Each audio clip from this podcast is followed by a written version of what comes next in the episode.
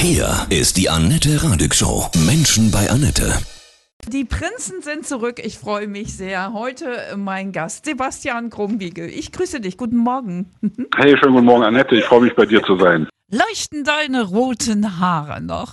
Nee, nee, nee, nee. Also ich glaube, da hat alles seine Zeit. Da muss man irgendwie auch aufpassen, dass man nicht zur Karikatur seiner selbst wird. Und ich glaube, ich fühle mich wohler, wenn ich irgendwie meine normale Haarfarbe habe, zumal ich immer noch keine grauen Haare habe, was mich sehr freut. Seit 30 Jahren seid ihr zusammen, die Prinzen, echt Kult ohne Ende, wirklich. Ich sag vorneweg, 30 Jahre so zusammen zu siebt, das äh, ist kernig. Respekt. Wie habt ihr das geschafft? Mm, das ist immer so schwierig, weil wir fragen uns das selbst manchmal. Ich glaube, das Wichtigste ist, dass du nicht aufhörst, miteinander zu reden, dass du nicht aufhörst, dich auszutauschen. Ich glaube, das betrifft jede Beziehung. Also das kannst du in jeder Ehe so sagen, wenn du aufhörst, miteinander zu reden und wenn du Dinge runterschluckst und wenn du ja eben auch die Probleme, die es gibt und die es immer gibt, die es überall gibt, die es auch in der Band gibt, die es in jeder Beziehung gibt, wenn du die nicht auf den Tisch packst, dann hast du verloren. Deswegen ist unser Credo wirklich, lass uns miteinander reden. Und wir haben jetzt selbst in Pandemiezeiten uns regelmäßig per Zoom-Konferenz getroffen und haben wirklich über alle Dinge geredet, die in irgendeiner Weise anliegen. Und dadurch natürlich manchmal uns gestritten, mhm. aber konstruktiv gestritten. Ich glaube, das ist der Punkt. Das ist genau der Punkt, ja, der uns, glaube ich, in der Gesellschaft fehlt im Moment durch Corona. Ja, dieses du hättest das nicht schöner sagen können, weil ja, mir liegt das immer so auf der Zunge, dass du sagst, es ist genau diese Situation, die wir gerade haben, dass alle immer übereinander reden, auch vorzugsweise übereinander schimpfen. Mhm miteinander zu reden. Ja, es gibt so viele Beispiele, wo das jetzt gekommen ist, diese, alles dichtmachen Aktion mit den Schauspielern.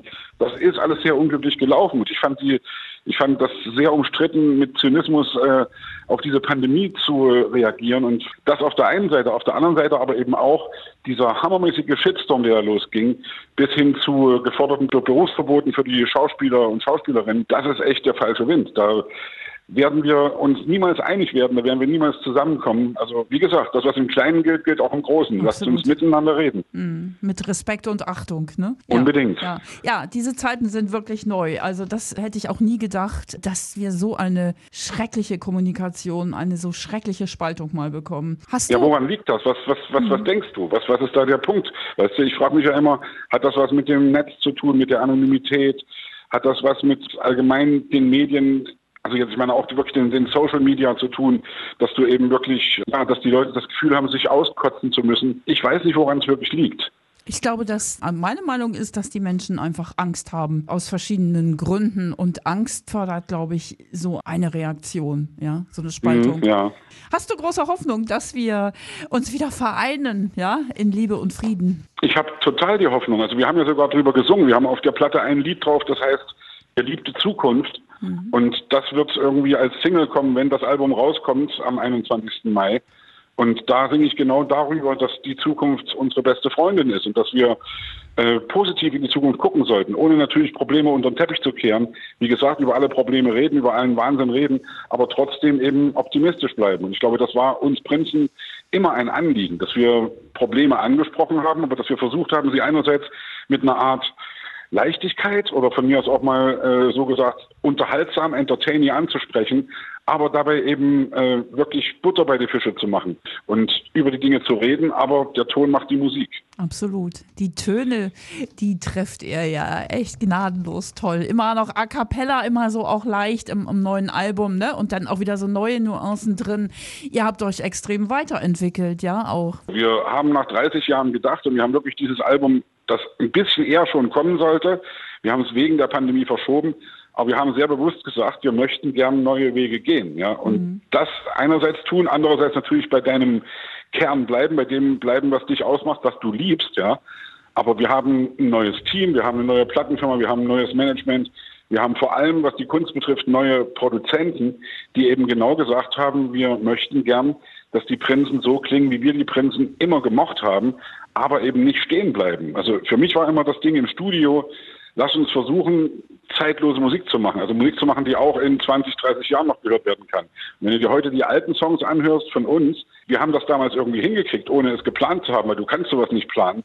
Aber diese Musik scheint wirklich in irgendeiner Weise eine Zeitlosigkeit zu haben, dass sie heute eben noch existiert und heute noch auch gerade von Kids gesungen wird. Also ich kriege manchmal Videos geschickt von mhm. wirklich fünf, sechs, siebenjährigen Kindern, die Millionär, alles nur geklaut, mein Fahrrad, Schwein sein singen. Und da denke ich, yeah, das äh, ist richtig so, das ist gut so, die Leute haben Geschmack. ich glaube, ihr seid natürlich auch so ein Vorbild, dass Kinder auch Bock auf Chöre haben, ja? Also im Schulchor, ja? Auch sagen, Mensch, guck mal, was die Prinzen daraus gezimmert haben. Erst die Thomaner, ja, dann die Superprinzen. Auch das heute haben wir noch. gelernt, mhm. weißt du? Mhm. Also da kannst du irgendwie, am Ende kannst du auch nicht über deinen Schatten springen. Ich bin ja eigentlich doch eher der Meinung, dass eine Art, also so richtige, echte, ernsthafte äh, von Können sozusagen, dass das in der Popmusik manchmal dir auch im Wege stehen kann, ja, dass ja. du sozusagen mit Perfektionismus irgendwie manchmal weniger erzählen kannst, als wenn du wirklich dich einfach hinstellst und gerade so drei Harmonien auf der Gitarre spielen kannst, aber wisst, weißt, was du sagen willst, ja. Mhm. Und natürlich haben wir als Kinder wirklich diese Art von Musik gelernt, haben in unseren Köpfen einen wahnsinnigen Fundus an Johann Sebastian Bach und allen möglichen alten klassischen Musikern drin. Und das wirst du nicht los. Ich habe gerade jetzt vor kurzem wieder zufällig, weil ich auf meinem Handy random eingestellt hatte, irgendein Ding gehört, Johannes Passion oder, oder H-Moll-Messe, glaube ich, war das, von Johann Sebastian Bach. Also wirklich ein großes klassisches Werk, das ein paar hundert Jahre alt ist, das wir als Kinder gesungen haben. Und ich hatte das seit bestimmt 25 Jahren nicht mehr gehört. Und das ging auf einmal an und ich kannte noch jeden Ton und habe wirklich das alles noch in meiner Rübe drin, in den verschiedenen Stimmlagen, die ich gesungen habe. Und das schult natürlich. Und deswegen, ja, wir sagen wir mal so, wir, wir, das ist das Einzige, was wir wirklich können, ist singen. Und das machen wir seit 30 Jahren und wir haben nach wie vor Spaß dran. Hast du so ein Lieblingszitat, was so dein oder eine, eine Kraft, die dich so die ganze Zeit durchs Leben getragen hat? Ich glaube, ich habe eher so eine Lieblingsgrundeinstellung, ja. ja. die mir manchmal in letzter Zeit ehrlich ein bisschen schwerfällt. Also ich versuche wirklich immer ganz bewusst die Dinge positiv zu sehen. Mhm. Wie gesagt, ohne dabei äh, mir Sachen schön zu reden, also Probleme zu erkennen, aber trotzdem zu wissen, dass die einzige Möglichkeit, diese Probleme zu lösen, eine positive Herangehensweise ist, ja. Und ich habe es eben angedeutet, mir fällt das doch in den letzten Monaten mehr und mehr schwerer, weil wir natürlich alle miteinander darunter leiden, dass wir seit genau dem 6. Oktober 2019 nicht mehr zusammen auf einer Bühne gestanden haben. Ja? Mhm. Und das ist eine Sache, ich habe früher mal so ein bisschen mich darüber lustig gemacht, über diesen Spruch, der Applaus ist das Brot des Künstlers. Und ich habe gesagt, ja Leute, haltet mal einen Ball flach und es ist doch sehr pathetisch, aber ich merke mittlerweile, wie wichtig das ist, weil uns fehlt wirklich diese Kommunikation mit den Leuten draußen und eben die Konzerte, wo du direktes Feedback kriegst, fehlt uns wie die Luft zum Atmen. Und ich hoffe inständig, dass das bald wieder der Fall sein wird. Es kommt wieder. Ich bin da ganz sicher. Ich bin auch so eine Optimistin wie du. Da bin ich sicher. Was ist dir das Allerwichtigste in deinem Privatleben, Sebastian? Ich sage, mein Allerwichtigstes in meinem Privatleben ist Musik machen. Mhm. Aber natürlich äh, ist die Situation gerade so, dass das Allerwichtigste in meinem Privatleben schon ist. Und das meine ich jetzt wirklich so ganz egoistisch, ganz privat, dass meine Lieben und meine Leute, die um mich rum sind, die mir viel bedeuten, dass die gut durch diese Zeit kommen. Dass deswegen, ich glaube, das Wichtigste ist, und das wünsche ich auch allen Leuten um mich rum, und das wünsche ich allen Leuten, die jetzt gerade zuhören, hey Leute, bleibt gesund, bleibt standhaft, bleibt irgendwie stabil und werdet nicht wahnsinnig. Aber gute Musik hilft ja auch.